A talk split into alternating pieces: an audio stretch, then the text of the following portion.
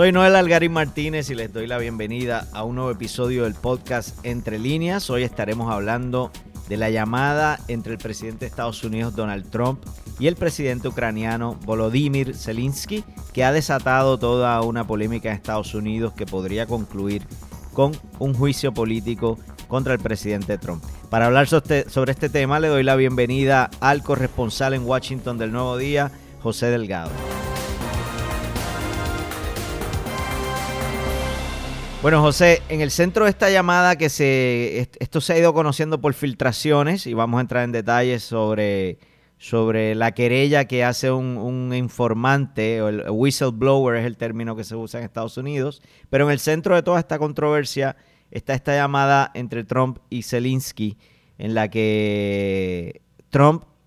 a cambio de una ayuda económica, aunque no queda tan claro, eso obviamente son interpretaciones que se hacen eh, de acuerdo a la querella del, whistleblower, eh, le está pidiendo al presidente ucraniano que investigue a, a, los Biden. ¿Qué tiene que ver el presidente de Ucrania con los Biden y, por qué Trump le pide esta investigación? Biden era,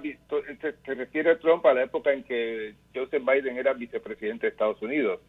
El, el hijo de Biden, Hunter, eh, se fue a trabajar o se fue a ser miembro de la junta de directores de una eh, em, empresa de gas en Ucrania y el y el y esa empresa de gas en, algún momento eh, pudo haber estado bajo investigación del jefe de la fiscalía de, ese país. Sin embargo, Biden, al igual que el Fondo Monetario Internacional, la Unión Europea, estaban reclamando al, entonces presidente de Ucrania el, despido de ese fiscal porque habían eh, denuncias de que había eh, entrado en, actos de corrupción por sí mismo.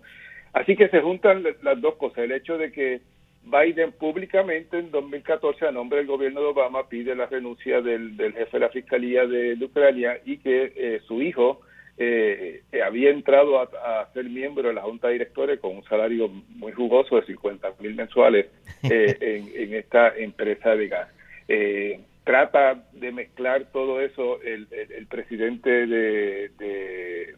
Estados Unidos en esa llamada para tratar de implicar de que si había informes de corrupción sobre la empresa de gas, pues que al mismo tiempo eh, estaba pidiendo eh, Biden la, salida de este funcionario, que, ahí podía haber algún tipo de, chanchullo de parte de Biden. los medios aquí coinciden en que no había base para eso, eso no quiere decir, ¿verdad?, de que se ve feo, ¿verdad?, que, el, que, en este ese momento el, eh, la, la, principal empresa de gas de Ucrania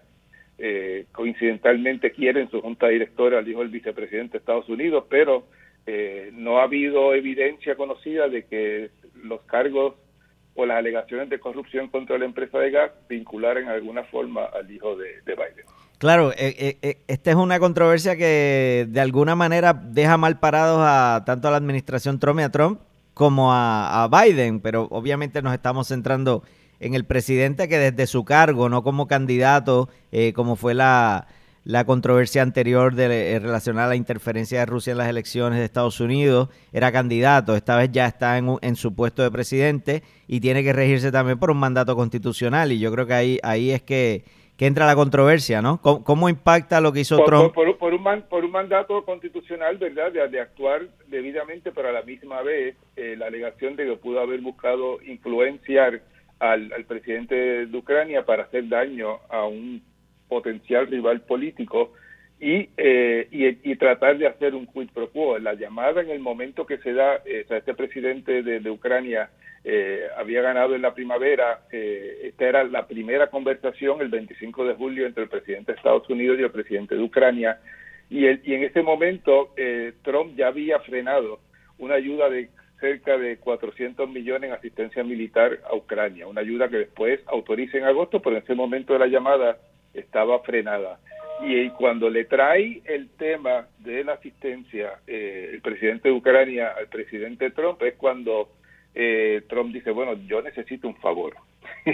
y entonces habla de, la, de, su interés en que se investigue a, los Biden, a los Biden específicamente al, hijo de, Biden, a Hunter. Eh, y,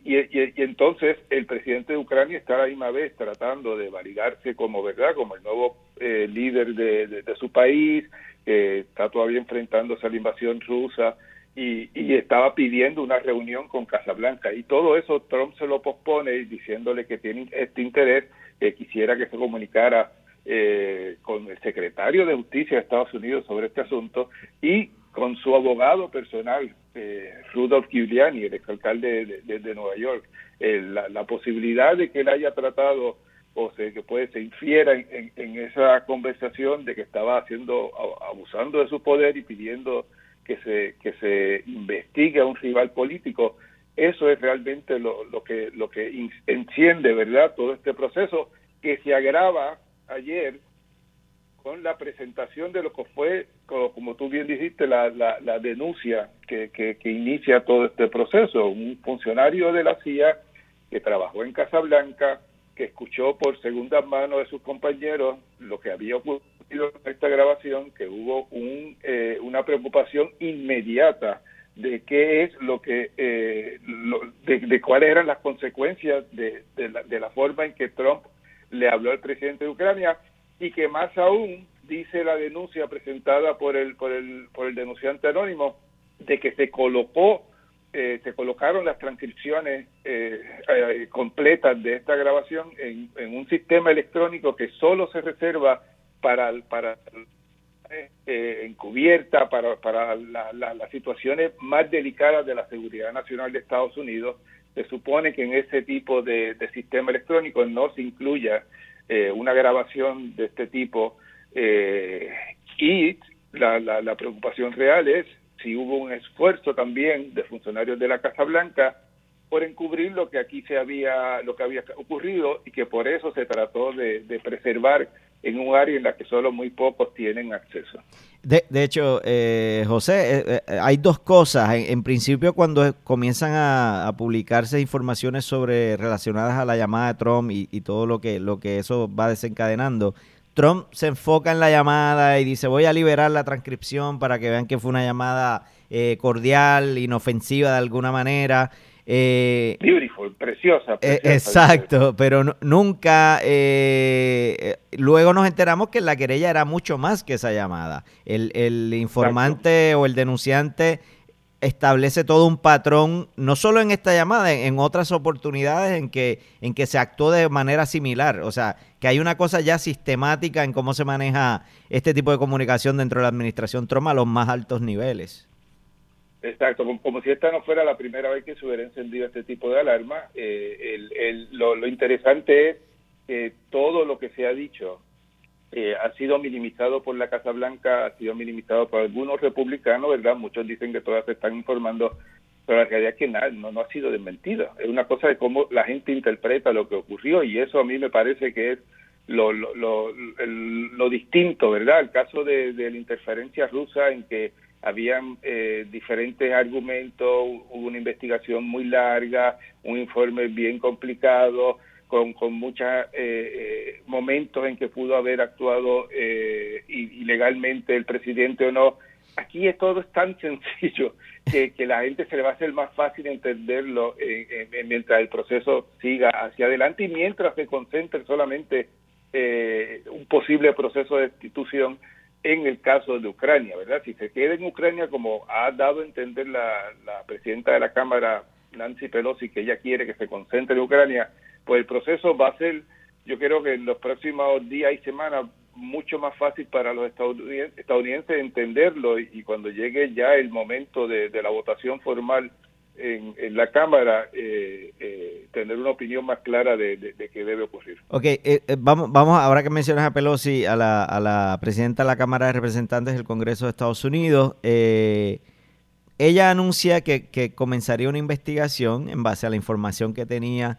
Que, ¿En qué etapa está esto y cuáles serían los próximos pasos para, para comenzar ese juicio político contra Trump?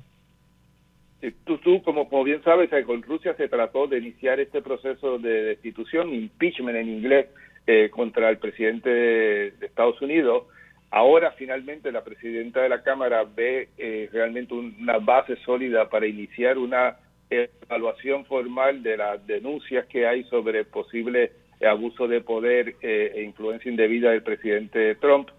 Ella refiere eh, esta, este, este primer análisis a los presidentes de las comisiones que han estado investigando a Trump, el presidente de la Comisión de Asuntos de Inteligencia, el presidente de la Comisión de los Jurídicos. Al parecer, la evidencia en general la va a armar el presidente del Comité de Asuntos de Inteligencia, Adam Schiff, y él referiría eh, ya la, lo, lo, que acuerde ese liderato que deben ser los cargos al presidente del, comité de los jurídicos, que tendría que hacer una, unas vistas formales, un,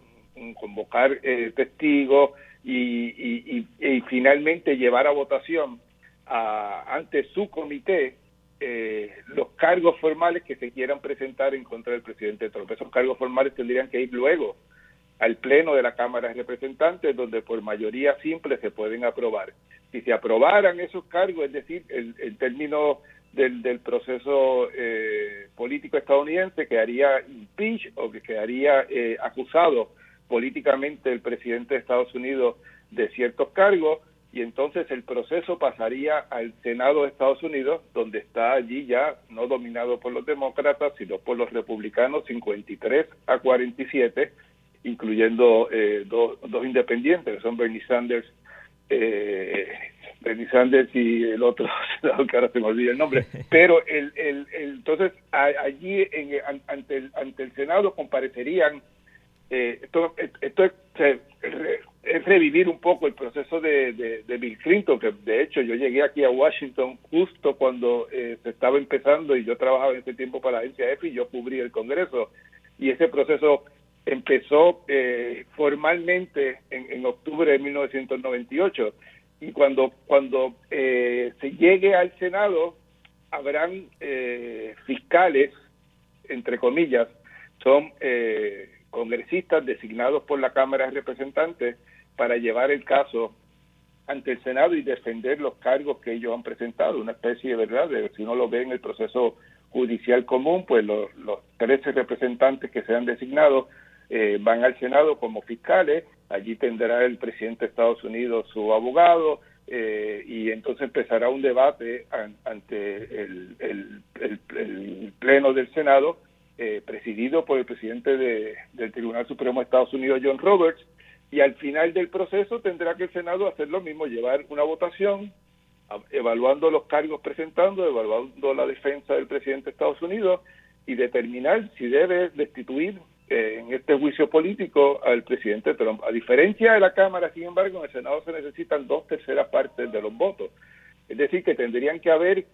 no solo los 47 demócratas, digamos, si hay eh, si hay unanimidad entre los, entre el caucus demócrata para eh, destituir a Trump, tendrían que sumar cerca de 10 y 20,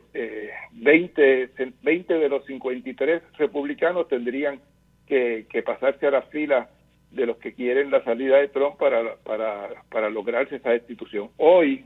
obviamente, ese escenario eh, es muy difícil, es, improbable que ocurra, pero en términos reales el proceso no ha comenzado, no sabemos eh, si van a haber otros funcionarios de Casa Blanca que tengan que declarar sobre esto, no sabemos eh, qué tipo de, de, información adicional pueda estar llegando a, a los comités de la Cámara. Lo interesante de todo este proceso es que, por ejemplo, en el caso de, Clinton,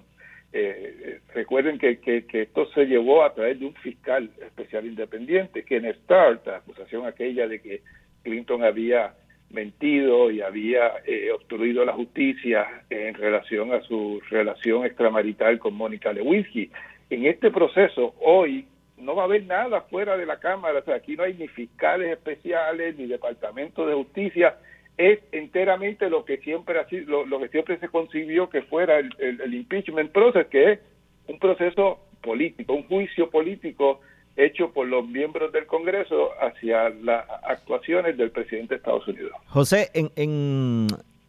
dónde están parados los congresistas republicanos en toda esta controversia pues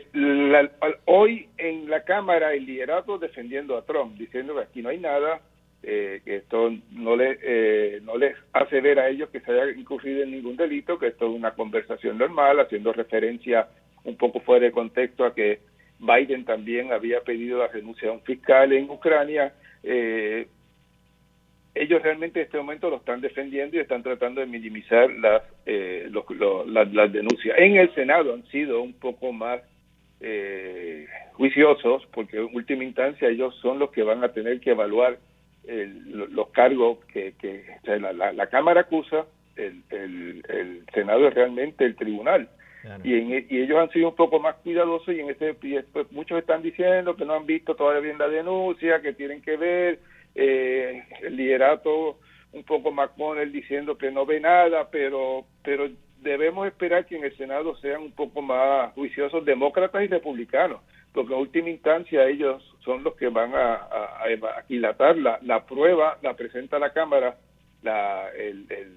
el, Senado es básicamente el, el tribunal. ¿Cuánto tiempo nos puede tomar esto, tomando en consideración que en noviembre del año que viene ya de nuevo hay elecciones en Estados Unidos?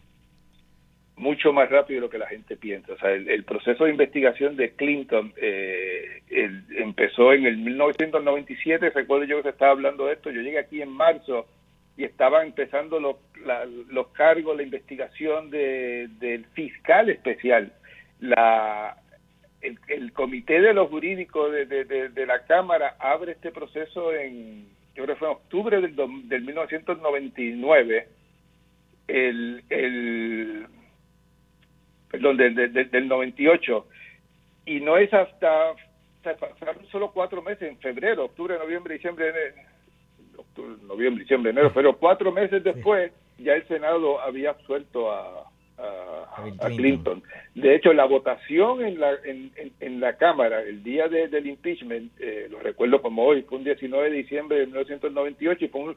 fue aquí un, un, día de eso eh, espectacular en términos históricos, ¿verdad? Porque ese mismo día atacó Clinton, el, gobierno de Estados Unidos, por orden de Clinton a Irak, eh, eh, un ataque estratégico que obviamente decían que era militarmente estratégico, pero era políticamente estratégico también, porque era el mismo día en que la Cámara votaba por impeachment. Y ese mismo día renunció el que iba a ser el presidente de la Cámara de Representantes, Bob Livingston, porque lo habían agarrado a él también en un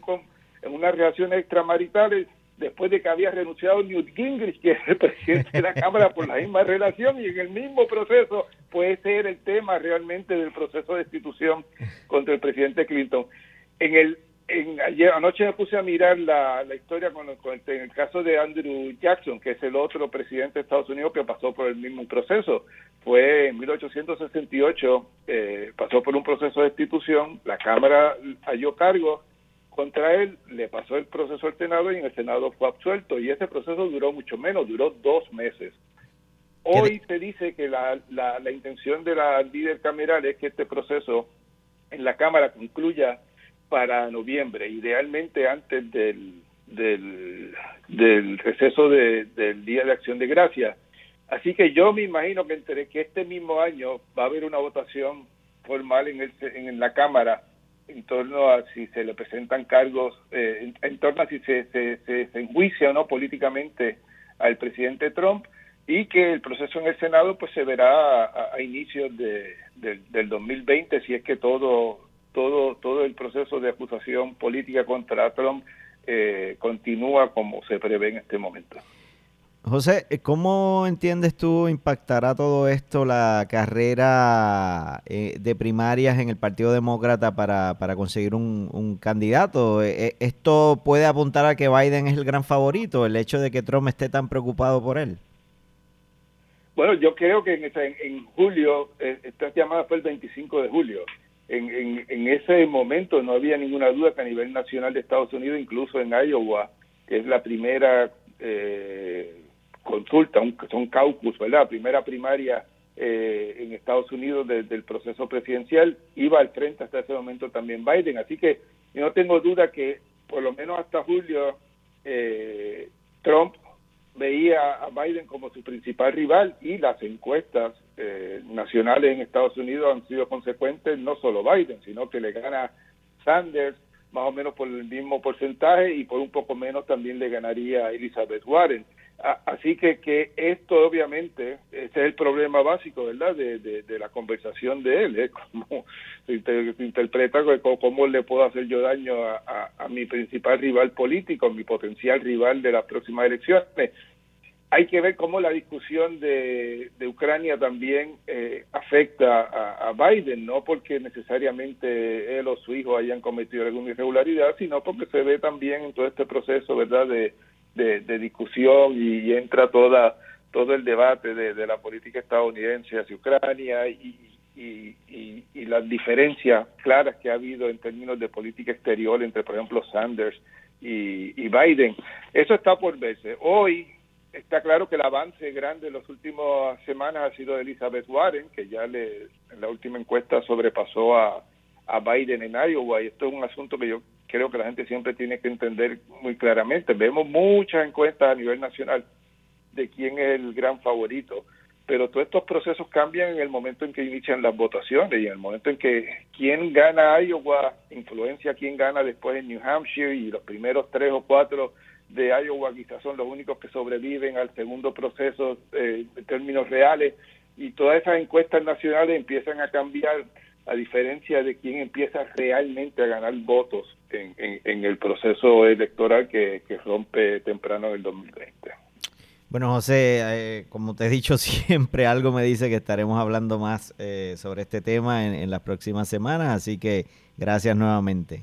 Muy bien, gracias a ustedes.